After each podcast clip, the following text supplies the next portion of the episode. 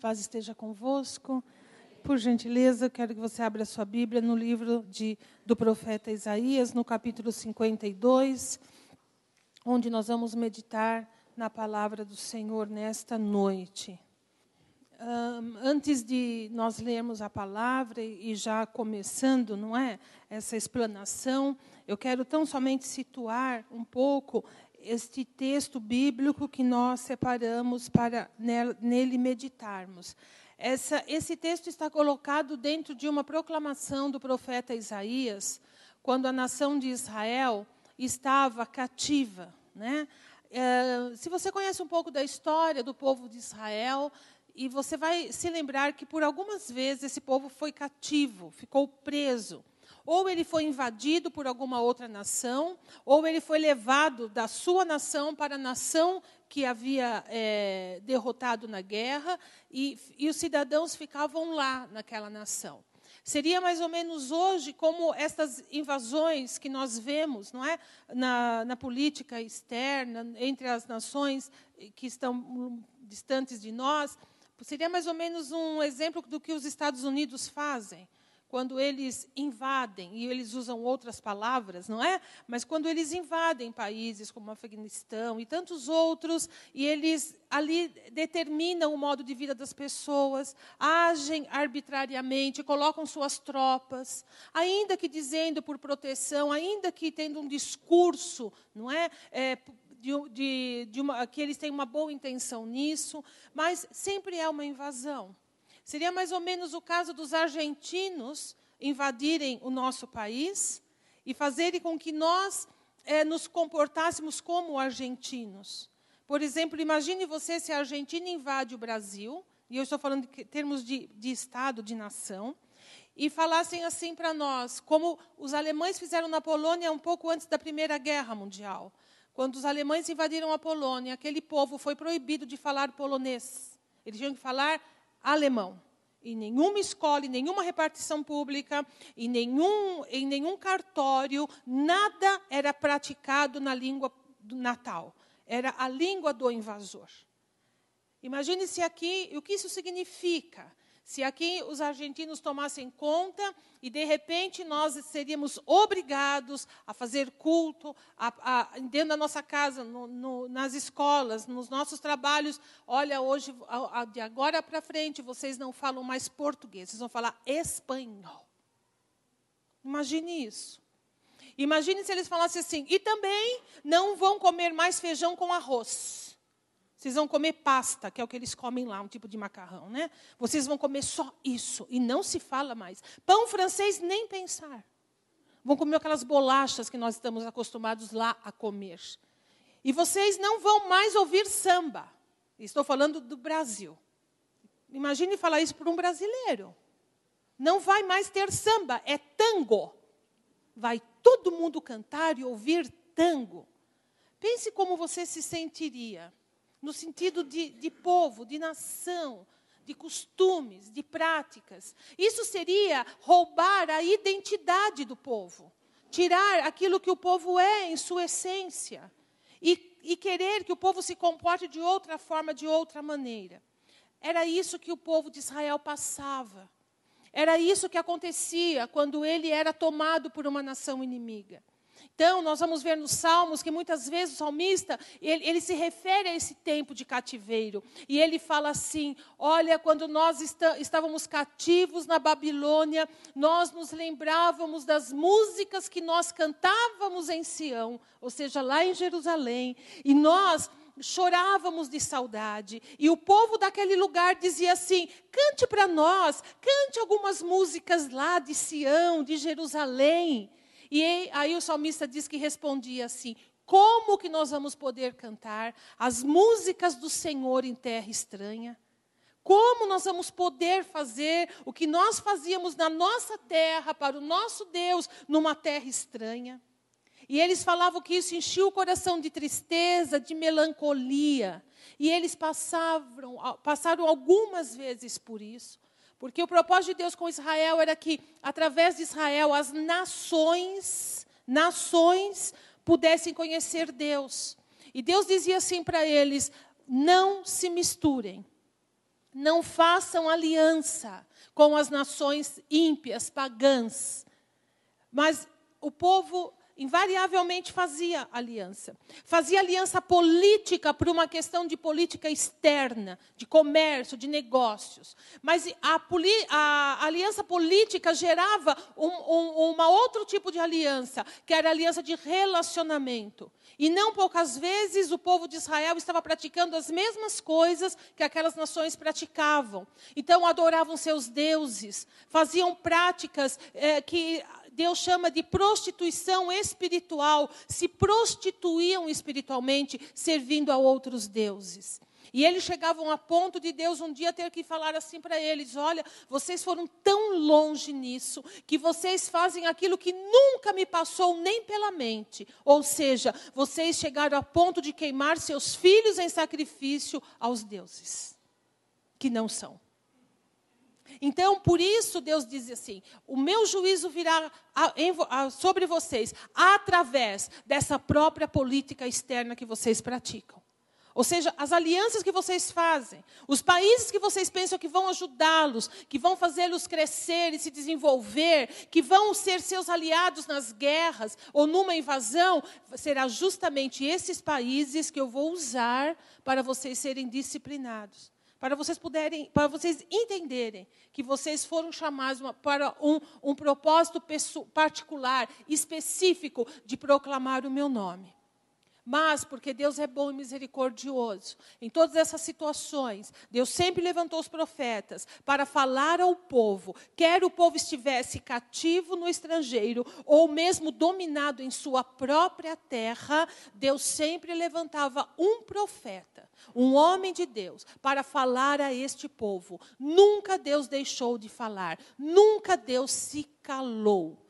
A única, a único tempo bíblico que nós sabemos que houve um grande silêncio de Deus foi do profeta Malaquias até o nascimento de Jesus. Foram 400 anos aonde nenhum profeta foi levantado por Deus.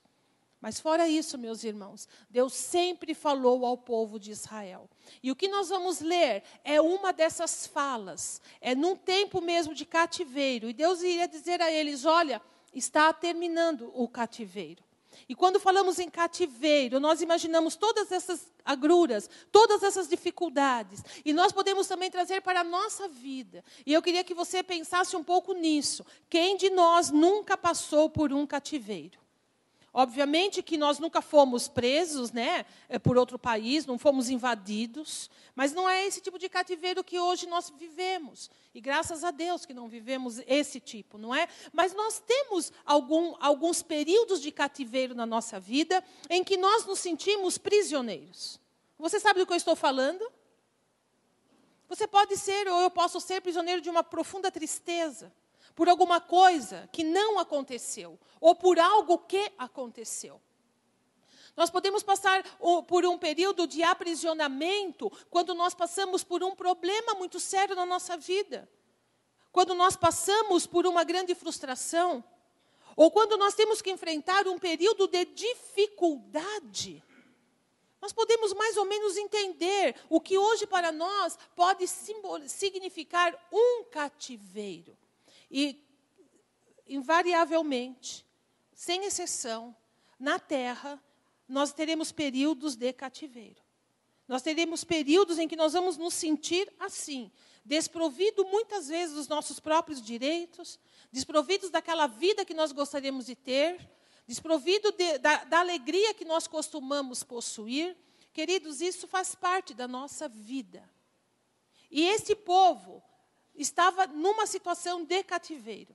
E Deus levanta Isaías. E é agora que eu queria ler. E Deus levanta e ele vai ter um discurso. E eu separei esse pedacinho para a gente poder ter uma ideia do que Deus estava fazendo. Então, o versículo 9 diz assim: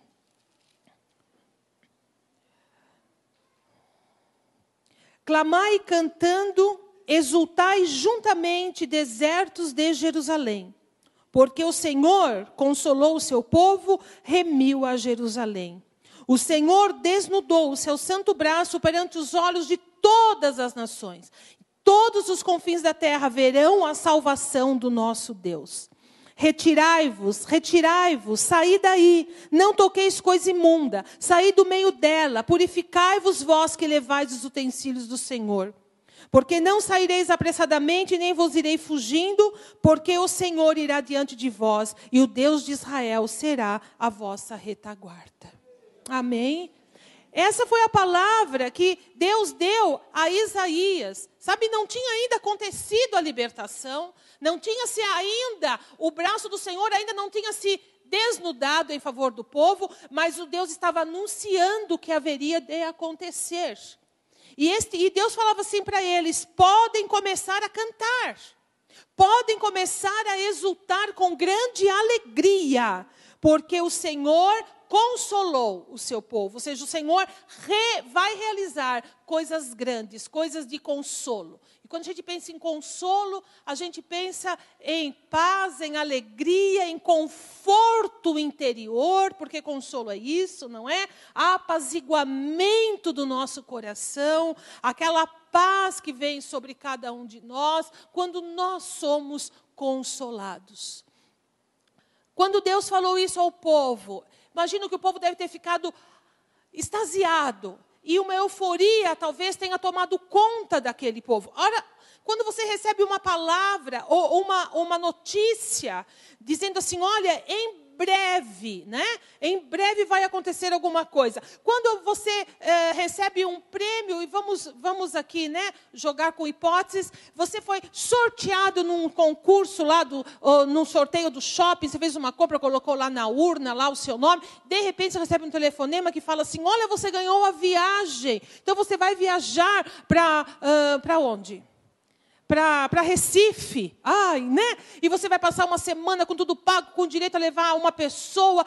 Meu Deus, você já, você já fica se preparando, já é uma euforia, você já começa a fazer mala, começa a pensar, a pedir dispensa no emprego, a fazer, a, a, a dar um jeito de tudo estar tá arrumado. Quando o povo recebeu essa notícia de Deus, quando Deus falou assim: podem começar a cantar, podem começar a cantar, porque eu já consolei vocês. Eu já, já comecei a fazer. O meu braço já está estendido. E todas as nações saberão que eu sou o Senhor, na, na medida em que eu vou me manifestar para o bem de vocês. Esse povo deve ter começado já a ficar atarentado. Todo mundo afoito, né? Para sair e realizar e fazer. Agora, interessante que Deus disse: Eu vou fazer. Mas Deus deu instruções para este povo como sair de uma situação de cativeiro. Quando nós estamos numa situação de cativeiro, como eu mencionei alguns exemplos, e você pode ampliar isso e imaginar tantos outros, nós temos algumas reações. A primeira coisa é que nós queremos sair da situação de uma maneira rápida, apressada. Tudo que nós queremos é nos livrar daquela situação. Nós queremos dar um jeito nela, de qualquer forma que for. O importante é a gente deixar tudo para trás. Não importa os meios que a gente vai usar. Porque no ímpeto de sair, de sair correndo daquela situação, nós usamos qualquer tipo de meios, porque nós não estamos preocupados com os meios, mas nós estamos preocupados com o fim, com o objetivo. Nós queremos sair.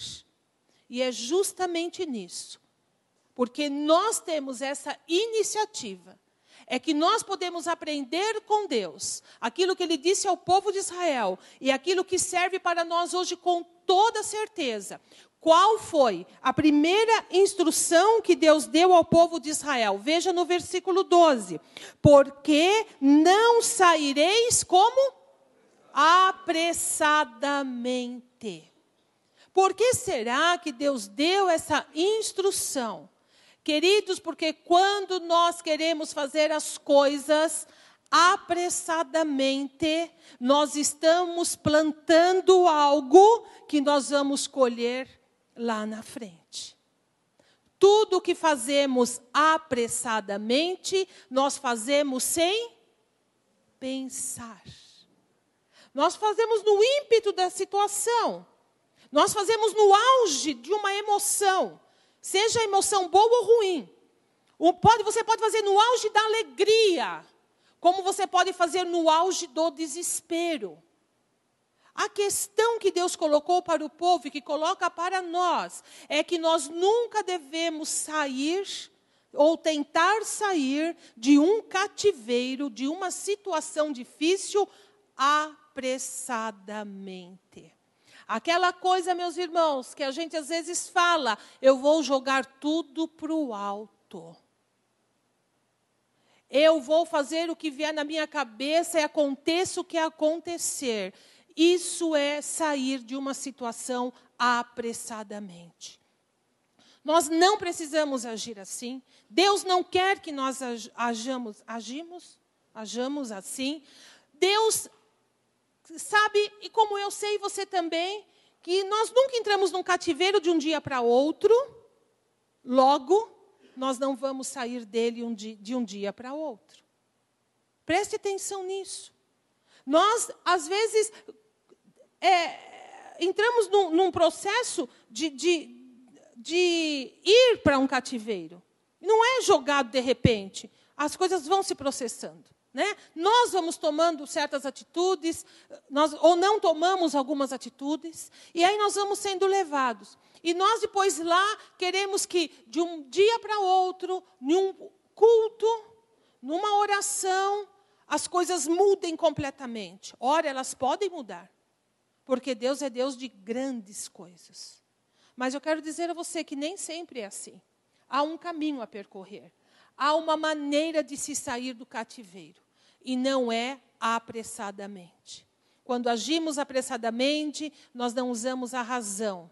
Nós não paramos para pensar, nós não paramos para analisar, nós não paramos para eh, ter uma visão completa de tudo o que está rodeando aquela situação. Nós não temos um plano. Nós agimos por impulso. Nós vamos primeiro fazer para depois pensar e para depois avaliar a nossa atitude. E eu quero dizer a você, e você sabe tão bem quanto eu, tudo que nós fazemos debaixo de pressão, tudo que nós fazemos dessa maneira está fadado ao fracasso. Você concorda comigo? Nós sabemos disso. Mas é, é interessante que Deus precisa nos lembrar disso. Deus precisa nos lembrar destas coisas. E a outra maneira que Deus ensinou o povo de Israel a sair de um cativeiro, ele diz assim: porque assim, porque não saireis apressadamente, nem vos irei, ireis fugindo. Queridos, outra maneira de se sair do cativeiro não é fugindo, Deus disse para o povo: não saiam fugidos, não saia correndo, não saia em fuga. A maneira de nós sairmos do nosso cativeiro não é fugir dele.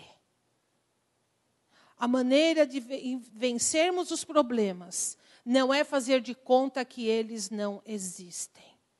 Mas eu quero que você saiba que muitas vezes a nossa vontade é fazer de conta que a gente não está vendo, que a gente não está enxergando, porque é melhor, entre aspas, é melhor a gente negar, porque é muito difícil enfrentar.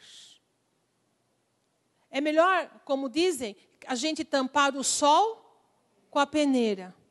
Melhor fazer de conta que a gente não está vendo. É melhor fazer de conta que não está existindo. É melhor fechar os olhos e, e, e se negar a ver. E também alguém já disse que o pior cego é aquele que não quer enxergar, ver, não é? Agora, às vezes nós queremos tomar essa decisão, mas Deus diz assim para nós: não, essa não é a maneira correta de enfrentar os desafios da vida, os problemas da vida, os cativeiros da vida. A maneira de se enfrentar os problemas é olhando para eles é enfrentando com os olhos abertos, é não fugindo do problema. Quantas vezes nós fugir, fugirmos de um problema, esse problema vai nos encontrar lá na esquina. Nós temos que aprender a enfrentar. E para enfrentar um problema, a gente não precisa ter coragem. Enfrentar problema não significa ser forte. Enfrentar problema não significa ter coragem para enfrentar. Enfrentar o problema significa olhar para ele e dizer: existe. Eu tenho essa situação. Eu tenho essa pendência. Eu tenho essa dificuldade. Eu tenho essa limitação. Eu tenho esse abacaxi para descascar. E ele é meu. Ele não é de mais ninguém. Ele está lá. E eu admito que ele está lá. Queridos, isso é enfrentar. Isso se chama enfrentamento. Você conhece o, ave, o avestruz? Que quando ele vê um perigo, o que, que ele faz? É, é a defesa dele. Ele esconde a cabeça no buraco. Você conhece criança pequena que, quando quer se esconder de você, fecha os olhinhos? Porque a criança pensa assim: se eu não estou vendo, ele não está me vendo. Como é que eu posso não vê-lo e ele me vê? Não. Então eu fecho o meu olho e eles não vão me enxergar. Às vezes nós pensamos que é assim que se age com situações e problemas. Vamos fazer de conta que não existe. E se a gente fizer assim, eles vão deixar de existir. Não, isso é fuga. E problema nós temos que enfrentar e dizer assim: existe, está presente. Eu sei que existe e agora eu me coloco aqui, eu vou ter que me ver com ele. E era isso que o povo, que Deus disse ao povo de Israel: não fujam, não fujam do cativeiro, porque fuga não é vitória. Amém, meus irmãos? Fuga não é vitória. Não é fugindo que a gente vence. É ficando e lutando. É ficando e lutando. Porque a vitória é daquele que luta, não daquele que foge. Deus disse isso ao povo: Eu vou tirar vocês. E não é fugindo, não é de uma maneira apressada, aloprada, de uma maneira incalculada, de uma maneira improvisada. Deus disse: Se eu vou fazer, eu é que sei como vou fazer. E às vezes, quando nós nos vemos em situações como essas, quando nós olhamos para a nossa vida, nós temos reações que são pertinentes a nós. São reações humanas, próprias nossas, próprias nossas. Mas lembra do que a Bíblia diz, que nós temos a mente de Cristo. E a Bíblia fala assim: aqueles aqueles que, que querem uh, viver com Deus, essas pessoas são guiadas por Deus. Então, além dessa nossa, desse nosso impulso humano, há no cristão, há no servo, na serva de Deus, uma lei interior uma norma interior que dá a nós condições de poder parar e analisar, parar e respirar, parar e pensar. Agora, o que isso significa? Significa que aquele que vive com Deus tem a direção de Deus. E nesta noite, o que nós estamos dividindo da palavra de Deus é justamente essa direção. Deus dá direção ao seu povo. Deus dá. Amados, quando nós estamos em pânico, quando nós estamos numa situação difícil, se hoje aqui alguém gritasse aí, fogo, oh, ai, uma cobra, uma barata, qualquer coisa numa, numa situação dessa, e qualquer situação, o pânico toma logo conta da gente. Deus sabe disso. Deus sabe que eu e você somos sujeitos a estas, a, a estas discrepâncias, a esses pavores. Por isso, Ele nos dá instrução.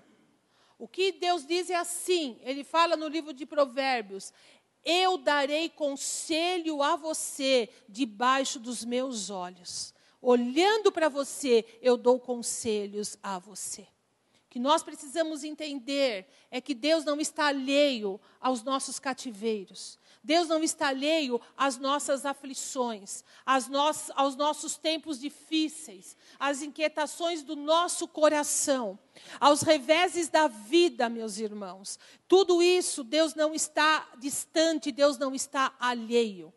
Deus sabe, Deus conhece, Deus pesa todas estas coisas. Nós é que temos que abrir os olhos e o nosso entendimento e exercitar essa nossa visão espiritual que a Bíblia nos dá para podermos entender Deus está no controle. Por que, que a gente pode afirmar isso? Porque o Deus que fala assim para mim, para você e para o povo de Israel: não saiam apressadamente. Não fujam. Ora, ele tem uma boa, uma, uma boa razão para falar isso. Se você está em perigo, se você está em dificuldade, alguém chega para você e fala: não foge, não saia correndo. Essa pessoa tem que ter algo para te oferecer. Você concorda com isso? Você vai falar, mas pera um pouquinho, tudo bem, mas e aí? Deus está falando comigo, com você e com o povo de Israel falou que nós não devemos sair apressadamente, como desembestados. Não é? Que nós não devemos fugir das situações difíceis. Mas ele tem uma boa razão para isso. E eu quero que você leia no versículo 12. Deus explica. E eu espero que a chuva não deixe você, ai meu Deus, eu deixei roupa no varal. Né? Hã? Ai meu Deus, eu vou pegar o ônibus, eu prometo acabar o culto cedo, tá bom? Para a gente ir embora logo. E para eu, principalmente, ir embora logo. Né? Então, deixa a chuva cair, Deus vai cuidar da gente. Deus tem um motivo porque Ele pede de nós. Ele tem algo a dar em troca. Algo a dar em troca de você ouvi-lo. De você fazer o que Ele pede. Se Ele, ele tem algo para te dar. Ele tem algo para dar a você, para recompensar a obediência. E eu quero que você veja. E ele mesmo começa a dizer: por quê? Então ele dá o motivo. Ele dá o motivo por que ele está pedindo isso. Porque o Senhor irá. Fale, gente, para fora. Frente de nós. Nós não estamos falando palavrão, nós estamos falando da palavra de Deus, amém? Vamos falar. Porque o Senhor vai à frente de vós. Ele fala: não saia correndo. Não vá pela sua própria conta, porque eu já estou na frente, eu já fui antes de você. O caminho que você vai passar, eu já abri para você. Está lá, eu já fui à frente, eu já preparei, eu já fiz. E eu quero que você se lembre, meus irmãos, de uma experiência gloriosa que um homem de Deus teve. E o nome dele é Abraão, né? Todo mundo conhece Abraão? A gente conhece, né? E sabe um pouco da vida dele? Sim, a gente sabe um pouco. Você se lembra quando ele foi ao monte sacrificar o filho? Todo mundo se lembra disso, não é? E Deus havia falado isso a ele, provado, né, Abraão? Provado mesmo. E falou: Abraão, você vai me oferecer o teu filho, o teu único filho. E todo mundo sabe a história, né? Para aquele moleque nascer, deu um trabalho louco, um trabalho de fé. Ele teve que crer em Deus, crer poderosamente em Deus. E aquele menino era o filho da promessa, da promessa de Deus. Mas ainda assim Abraão foi, porque ele tinha uma fé extraordinária em Deus. Porque ele disse assim: Deus falou para mim que meu filho seria a minha descendência na terra. Para ele ser, para ele povoar a terra, ele não pode morrer. Se Deus o está pedindo, Deus vai fazer ele levantar até da cinza. Ele cria que Deus iria ressuscitar Isaac. Mas a questão não era essa, Deus queria ver até aonde Abraão ia. E nós sabemos que quando ele estava na iminência de imolar o filho, de sacrificar aquele menino, Abraão escutou um balido, um barulho, um som de um animal. E ele olha, mas antes disso o anjo veio e disse: Abraão, não mate o teu filho, não faça isso. Quando o anjo disse isso, Abraão ouviu. Quando Abraão olha, ele vê um carneiro preso pelos chifres lá numa árvore, num arbusto, pronto para ser sacrificado. Abraão só precisou estender a mão, pegar o animal e sacrificar, substituir o filho pelo animal. Nem eu, nem você e nem Abraão sabe desde quando aquele animal estava preso lá. Mas o Senhor sabia que Abraão iria precisar. E Deus se antecipou. Deus foi à frente de Abraão e preparou aquilo que ele precisava. O que, que nós podemos aprender com isso? É que Deus sabe do que nós vamos precisar. Não só do que nós precisamos hoje. O Senhor sabe o que nós vamos precisar na frente. E Deus vai à nossa frente. Mas Ele não vai um passo. Sabe como é? Deus aqui, você aqui, ali. Não, Deus dispara na sua frente, meu irmão, minha irmã. Deus vai na frente, num largo caminho, numa distância muito grande de nós. E tudo, tudo está alinhado, preparado. Por isso ele fala: não saia correndo. Não tome decisão precipitada na sua vida. Eu vou à sua frente. Eu vou à frente. Eu faço, eu realizo. A Bíblia fala, meus irmãos, que o castigo que nos traz a paz foi colocado sobre Jesus. Muitas vezes nós pensamos e, e, sentimos uma, uma carga imensa sobre os nossos ombros. Quem nunca se sentiu assim? Uma, ou pode ser uma grande responsabilidade que está sobre você e você se pergunta como eu vou dar conta disso. Ou um grande desafio que é colocado ou uma nova empreitada na sua vida, um novo emprego, uma nova função que você não se sente à altura de, de, de dar conta disso. Ou pode ser uma doença que aparece, ou um problema familiar, ou um problema pessoal e íntimo, alguma coisa da sua alma. E nós às vezes sentimos um peso tão grande, meus irmãos. Mas uma coisa nós temos que lembrar e entender é que este peso não é, ele não precisa ser carregado por nós. Esse peso é levado por Jesus. A Bíblia diz isso. A Bíblia fala, o salmista disse assim: Bendito seja Deus, que dia após dia carrega os nossos fardos. Pense que esse peso que está sobre você só está porque você quer, porque o Senhor está ao seu lado.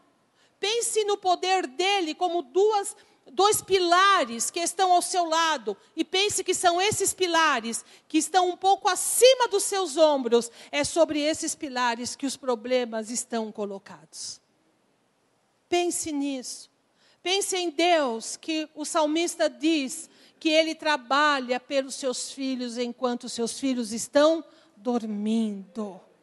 Pense nisso. Pense que ele arroga para si, para si, o carregar dos, no, o nosso fardo, os nossos problemas. Pense quando ele diz: Vinde a mim os cansados e sobrecarregados, que eu vos aliviarei. Ora, como ele pode aliviar o cansado e o sobrecarregado? Se não, tirando o peso desta carga e dizendo: Eu posso carregar, confie em mim. Nós temos que aprender a transferir, meus irmãos, a transferir. Nós transferimos os nossos problemas para os outros, ou não? Quando nós passamos problemas, nós temos sempre aquela questão de culpar o outro por causa dos nossos problemas, amém? Ou não é assim na sua vida? Hoje de manhã eu levei um grande tombo, fazia tempo que eu não caía. E eu tenho duas coisas que eu faço muito bem. Eu dou foras muito bem, que não tem nem conserto. Né? Eu falo coisas assim, às vezes, que não tem nem como consertar. E eu, eu tenho uns tombos maravilhosos. Né? Um deles eu caí no verão, um dia foi uma coisa linda de quem estava lá. E hoje de manhã eu estava com muitas coisas. Como sempre, meu marido saiu à frente, sentou-se no carro e ligou o carro. E eu estou lá. As irmãs sabem o que é isso? Hã? Amém, irmãs? É o inimigo que se levanta contra nós. Aí vai lá, porque o inimigo atenta, eles, eles não vigiam, eles obedecem o inimigo. Aí vão na frente. Sentou com o carro ligado e eu com um monte de sacola, bolsa, tá, tá, tá, tá, tá, tá. Nós temos um portãozinho na nossa casa que que ele fecha para a cachorrinha não entrar, enfim. Bom, eu passei, a calça ficou, eu fui com o portão, com bolsa, com tudo para o chão, mas caí. E o pior é que o carro ligado, ele não escutou. Né? E eu estou falando isso tudo por quê? Porque me deu uma raiva desse homem. Eu fiquei com raiva do tombo. Eu me machuquei, bati a perna, aquela coisa toda, pronta para vir para a igreja. E eu, e eu fiquei com raiva do tombo e eu falei: alguém tem que ser culpado. Né? Eu tenho que transferir isso para alguém. Aí eu transferi para ele, né? E eu falei, por favor, entra e fecha a porta, porque eu derrubei portão, derrubei tudo lá. Vai lá e faz alguma coisa. Quase querendo dizer, por sua causa, né? nós transferimos os nossos problemas para os outros com uma facilidade muito grande. Muito grande. Mas nós não somos capazes de transferir os nossos problemas para Jesus. Nós somos capazes de culpar Jesus pelos nossos problemas. Já pensou nisso? Isso nós somos capazes. Por que, Senhor? Por que isso? Por que aquilo? Nós somos capazes disso mas nós não somos capazes de transferir e dizer: Senhor, eu transfiro para o Senhor. O meu fardo que é pesado, demasiado para mim, eu quero dizer que eu transfiro para o Senhor. Tão fácil e tão simples. E muitas vezes nós deixamos de fazer isso. E quando nós podemos entender isso, nós podemos pensar por que é que Deus fala isso para nós. Eu vou à frente de vocês. Qual é um dos motivos de grande preocupação para nós? E eu queria que você pensasse um pouco nesta palavra, preocupação. Preocupação. O que significa pré? Aquilo que vem antes. Ocupação, aquilo que te ocupa. Preocupação é você estar ocupado antes grandes preocupações que nós temos. Nós estamos nos preocupando com algo, com alguma coisa, antecipadamente. Pense nisso. Nós nos preocupamos com coisas que nós nem sabemos se vão acontecer. E nós nos preocupamos. Nós nos preocupamos com tantas coisas. E a Bíblia fala isso, Deus conhece a gente. Por exemplo, a gente se preocupa com o dia de amanhã. Quem não se preocupa com o dia de amanhã? Todos nós temos essa inclinação para a gente se preocupar. Ora, a Bíblia fala: não andeis ansiosos, né? Por coisa alguma. Por coisa alguma. Então, não é o propósito de Deus que a gente vive ansioso. E Deus disse assim: Jesus falou isso. Basta ao seu dia o seu próprio mal. Ou seja, aquilo que está acontecendo de, de difícil naquele dia, viva só aquilo. Não, não pense lá, não se preocupe com aquilo que ainda não chegou. E outra coisa que a Bíblia fala é que o dia de amanhã pertence a você. O dia de amanhã pertence a Deus. Nós não sabemos o que virá amanhã mas pertence a Deus, no sentido, ah, é de Deus e acabou. Não. Deus está dizendo, pertence a mim e eu sei o que eu vou fazer. Está nas mãos de quem tem todo o poder para fazer segundo a sua vontade. E lembrando, a vontade de Deus é boa, perfeita e agradável. Ora, o que nos espera são coisas boas, são coisas perfeitas e coisas agradáveis, porque essa é a vontade de Deus. Preocupar por quê e para quê? Deus é aquele que provê, Deus é aquele que vai à frente, muito mais à frente, guardando, protegendo para que o caminho seja um caminho transitável. A, a Bíblia fala que os caminhos de Deus são caminhos de justiça, caminhos de justiça, veredas de justiça. Queridos, às vezes o caminho que Deus abre para nós é uma vereda. E vereda é um caminho estreito. É um caminho estreito, mas que dá para você passar por ele. E que talvez você nunca pensasse que esse caminho levaria você a um lugar de repouso, a um lugar de segurança, a um lugar de êxito, a um bom lugar. Deus sabe que caminho abre para cada um de nós. Deus sabe como abre esse caminho. Deus é o Deus que supre. Deus é o Deus que abençoa. Deus é o Deus que realiza, meus irmãos. E nós temos que entender isso. E eu tenho certeza que se eu fosse perguntar aqui quantos já experimentaram dessa provisão de Deus, eu tenho certeza que muitos aqui teriam uma história para me contar. Amém? Muitos aqui teriam. De algo que você fala, meu Deus, não foi de momento, não aconteceu agora, e isso já tem, tenha sido planejado e preparado, tudo deu tão certo, tudo aconteceu de maneira tão especial, que só Deus poderia ter pensado em alguma coisa assim. A outra forma que Deus explica para nós por que nós não precisamos sair correndo e não precisamos fugir. O Senhor diz, então, terminando o versículo: E o Deus de Israel será a vossa retaguarda. Pense comigo. O que é retaguarda? É aquilo que está atrás. Deus disse ao povo de Israel: não saiam precipitadamente, não fujam, porque eu estou indo à frente preparando todas as coisas. E eu já saí há muito tempo, Deus fala. Eu não estou saindo, eu já fui. E eu estarei atrás de vocês. Para quê? Para que, que você pensa que Deus se põe atrás do povo de Israel? Ou se põe atrás de você e atrás de mim? E eu queria pensar com você sobre isso. Em primeiro lugar, porque nós sempre temos medo de voltar atrás. Quando você pega a sua fatura de cartão de crédito, você sabe isso? Não. Não. E quando você olha lá o pagamento mínimo, e eu falei para o pessoal da manhã e quero dizer a vocês como eu queria que Deus desse uma visão. E ao invés de, de, de, a gente ver o pagamento mínimo, a gente visse chifres e rabos e tridentes. Que a gente visse o diabo ali né? Porque é o diabo, meus irmãos. 15% ao mês. Ao mês. Isso é coisa do diabo. Do diabo. Não se iluda com isso. Pague, nem que for para passar fome, mas pague. Não se prenda a isso. Mas vamos supor que você caiu nessa grande burrada. E você fez. E você custosamente pagou trocentas vezes a sua dívida, porque os juros que vai cobrar disso é uma coisa louca. Aí o último, quando você paga a última da maldita prestação, aí você fala, como? Nunca mais. Fala ou não fala?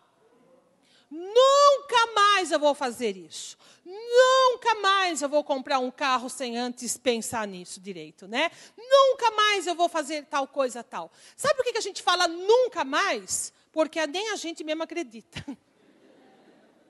E a gente precisa falar. Não é para o outro ouvir, é para a gente ouvir. Falar, olha, nunca mais, escuta bem, nunca mais, etc. e tal. A gente tem medo. Quando a gente é grosseiro dentro da nossa casa, com o nosso esposo e esposa, com filhos ou com pais e mães, enfim, quando a gente depois se arrepende, o que, que a gente fala?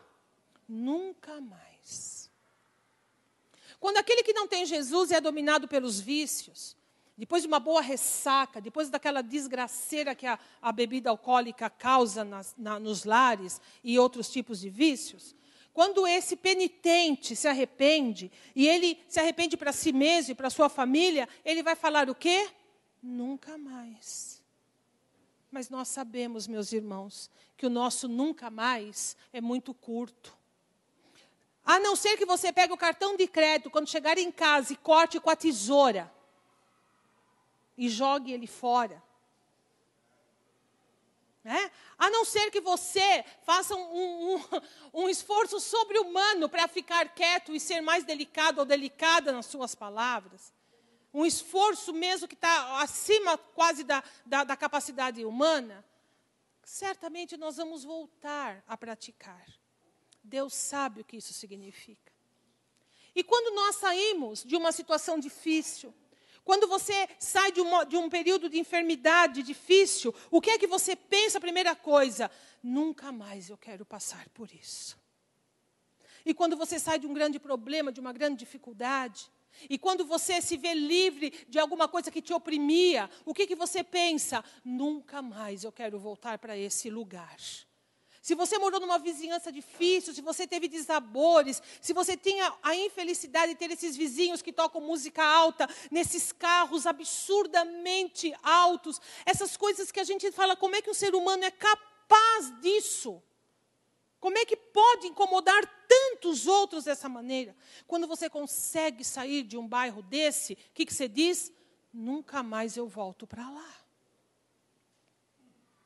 Mas no fundo, nós não temos tanta certeza assim. Porque, no fundo, nós não temos tanta força assim. E nós não dominamos a vida dessa forma, a ponto de dizer: nunca mais eu faço isso.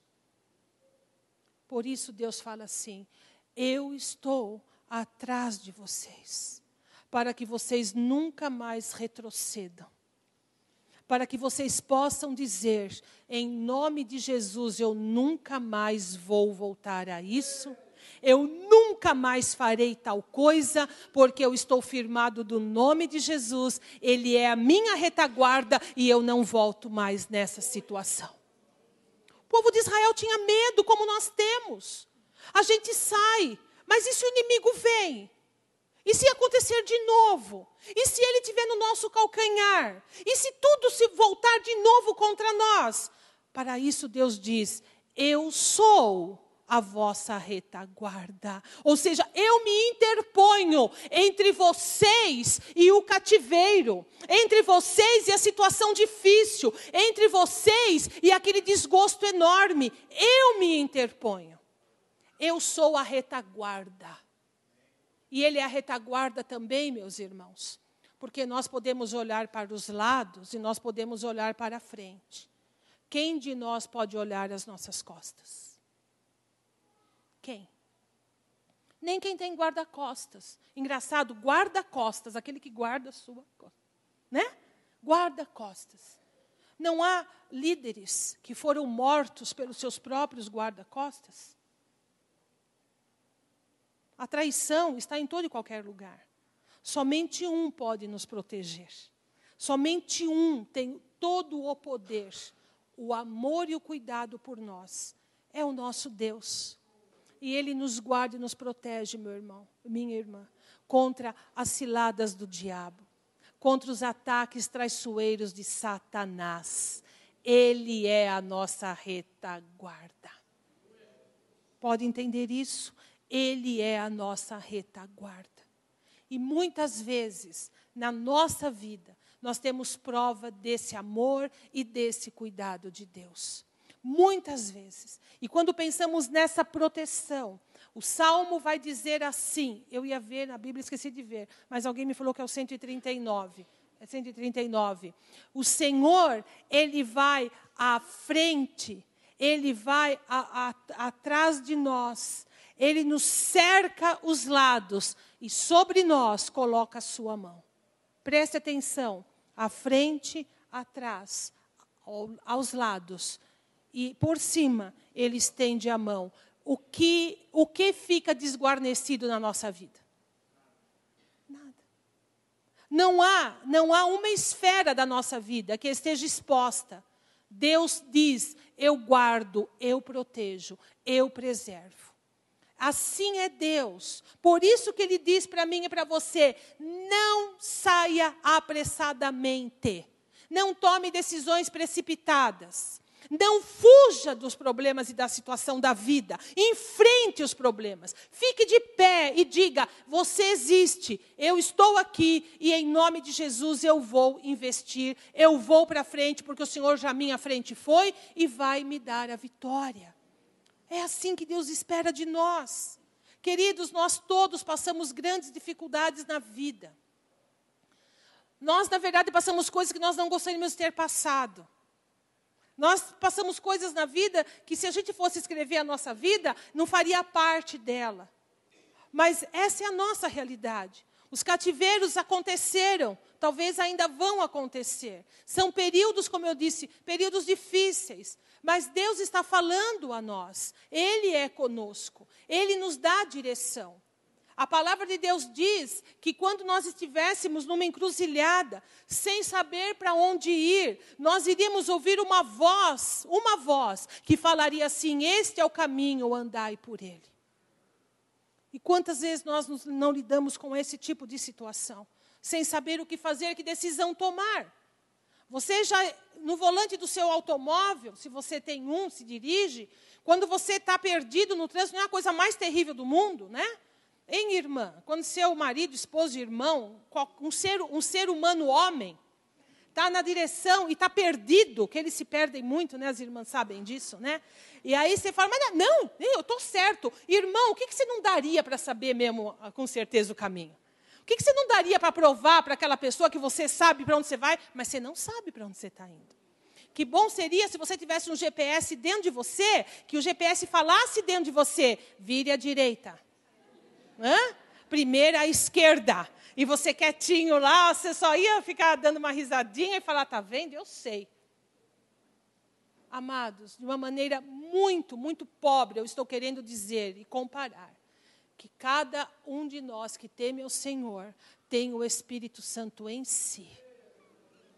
Que ele diz: Este é o caminho, ande por ele. Esta é a saída, este, este é o lugar, é a saída que o Pai já preparou antes que você tivesse essa necessidade. A Bíblia diz que o Espírito Santo nos conduziria a toda a verdade. Meus irmãos, se nós ouvirmos Deus, o que Ele está dizendo hoje, não seja precipitado e não fuja. Nós estamos dando a Deus os componentes que ele precisa para que o Espírito Santo fale conosco e nós o ouçamos. A gente possa ouvi-lo, a gente possa entender, a gente possa saber que a nossa vida, meus irmãos, não é um jogo. A nossa vida não é uma loteria. A nossa vida não é um jogo, um jogo de sorte. Ah, eu vou tentar. Nós não precisamos tentar. Nós podemos esperar em Deus. O pastor, uma vez, há pouco tempo, disse numa frase, numa pregação, que extraordinária. Ele disse assim: Aquele que espera em Deus erra menos. Você concorda com isso? Certamente. Aquele que espera em Deus erra menos.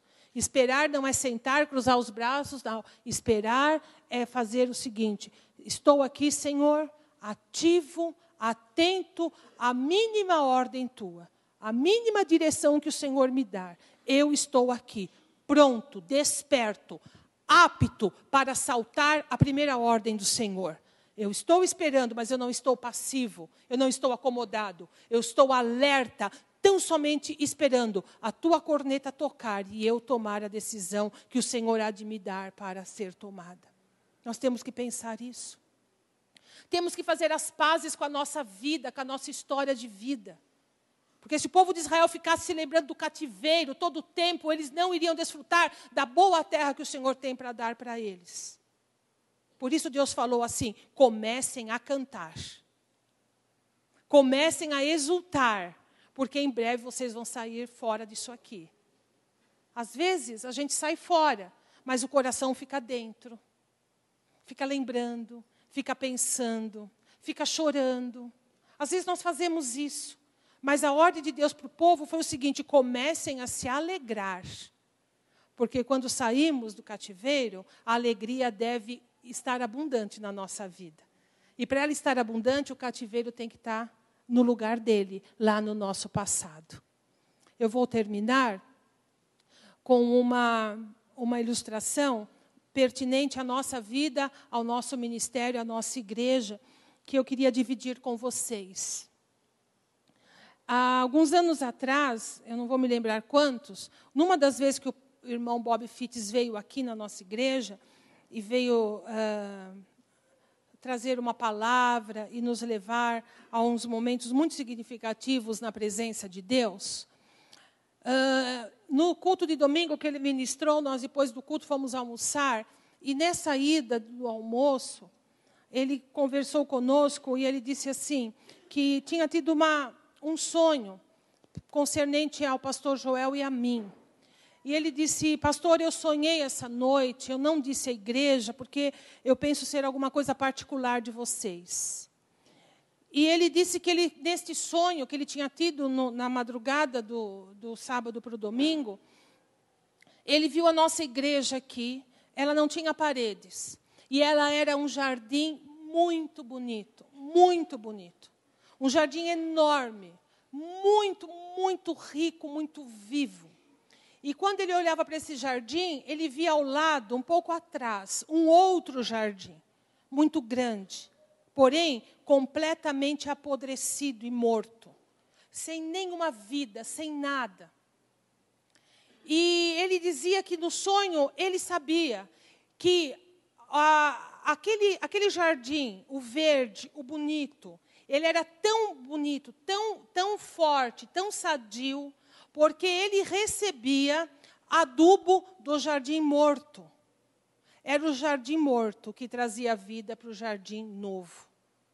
Através do adubo, através daquilo que havia sido processado né, naquela terra. Então havia essa comunicação. Quando o irmão Bob Fitz falou isso, tanto eu como o pastor Joel, nós sabíamos do que Deus estava falando conosco. Porque assim como você, nós também tivemos os nossos cativeiros e os nossos momentos de grande dificuldade. Momentos como o apóstolo Paulo dizia, que a gente chega quase a desesperar da própria vida. Você já teve momentos assim? Momentos em que você diz, é demais para mim. Momentos que você fala, eu vou embora, eu vou fugir, eu não quero mais. Momentos em que você dobra o seu joelho e você fala: Deus, eu não sei qual é a sua vontade, mas a minha vontade é essa aqui: é deixar tudo, esquecer tudo, é fugir. Alguns irmãos nossos já passaram situações muito difíceis. Eu conversei uma vez com um casal que passou uma situação extrema na vida da nossa comunidade e eles disseram assim para mim, eu acreditei em cada palavra que eles falaram. Eles disseram assim: "Pastora, nós só não enlouquecemos porque Deus não quis". Você já pensou nisso? Que há situações que você não enlouquece porque Deus não quer? Você não perde o juízo porque Deus não quer? Você não sucumbe porque você sabe que só Deus é que está te segurando, que não depende de você, que você não tem força nem estrutura para isso. Pois eu quero dizer que eu e o pastor já passamos situações assim, muito difíceis. E eu quero dizer um segredo aqui, abrir um pouquinho, que vocês tenham um pouco de consciência de saber que o sofrimento não é só desse lado, mas que o sofrimento tem esse lado aqui também que não são só vocês que se magoam, mas nós também nos magoamos e somos magoados. Que não é só você que se sente repelido, nós muitas vezes nos sentimos repelidos, rejeitados, criticados, não aceitos, julgados, expostos. E nisso o apóstolo Paulo está comigo também, que é o que ele dizia lá, não é? E que há sofrimento também, porque nós somos humanos, embora às vezes as pessoas se esqueçam disso. Nós sofremos também. O apóstolo Paulo dizia assim: não há um que sofra que a gente não sofra junto. E nós sofremos por vocês. E sofremos por causa de vocês. No sentido quando vocês passam situações difíceis, mas também quando vocês magoam o nosso coração. E aqui eu não estou jogando em cima de ninguém. É a vida, faz parte. É a vida e faz parte disso. E muitas vezes nós passamos situações muito difíceis, e era esse a razão do sonho do pastor Bob Fitz. E eu sabia que Deus estava querendo dizer o seguinte para mim, para o pastor Joel, e dizendo assim: olha, tudo que vocês passaram, e tanto no âmbito ministerial, como na vida pessoal e particular, na minha história de vida, na vida dele, na história de vida dele, tudo, tudo, tudo as coisas mortas, as coisas que vocês desprezam, aquilo que vocês não queriam lembrar, aquilo que vocês não queriam ter passado, mas passaram. Esse jardim morto, nas minhas mãos, ele, tem, ele se transformou em tudo aquilo que hoje vocês são. E eu quero dizer para você: isso não é uma lei, isso não é algo que Deus fez só para mim e para o pastor, mas isso é algo que Ele faz pelo povo dele. Tudo que você passou, todas as suas frustrações, os seus traumas, as suas dores, tudo aquilo que não se realizou, tudo aquilo que você chorou, que você amargou, tudo aquilo que até hoje você se lembra e você gostaria de nunca se lembrar mais, que aquilo nunca tivesse acontecido. Tudo isso, nas mãos de Deus, colabora para aquilo que hoje você é. Sabe por quê? Porque todas as coisas colaboram para o bem daqueles que amam a Deus. E eu quero dizer para você, para hoje eu me ajoelhar e eu dizer, Deus, é demais para mim, tem que ser muita coisa. Muita coisa. Porque alguém já disse, aquilo que não nos mata nos torna mais fortes. Pense na sua vida. Se o que você está pensando não te matou, e não matou porque você está aqui, te fez mais forte, te fez melhor. E como aquele jardim morto, ele adubou e nas mãos de Deus ele se transformou em fertilizante. Assim Deus, meus irmãos, faz por nós. Por isso, não nos apressemos, não fujamos. Nós temos um Deus sobre a nossa vida. E uma coisa eu propus no meu coração: porque eu ouvi neste púlpito algumas vezes uma frase que mudou a minha vida. Uma frase que diz assim: Não viva como se Deus não existisse. Não viva como se Deus não estivesse à tua frente. Não viva como se Deus não estivesse na tua retaguarda. Viva na consciência de que Deus é por você. Se Deus é por você, quem pode ser contra você? Preste atenção no que a Bíblia diz. Deus joga no seu time. Deus está do seu lado da quadra. Ele está com você. Deus é por você, Deus é por mim, Deus é por nós, meus irmãos. E Ele transforma, Ele transforma tudo em bem para a nossa vida tudo colabora para o bem daqueles que amam a Deus. Amém? Vamos ficar de pé na presença de Deus.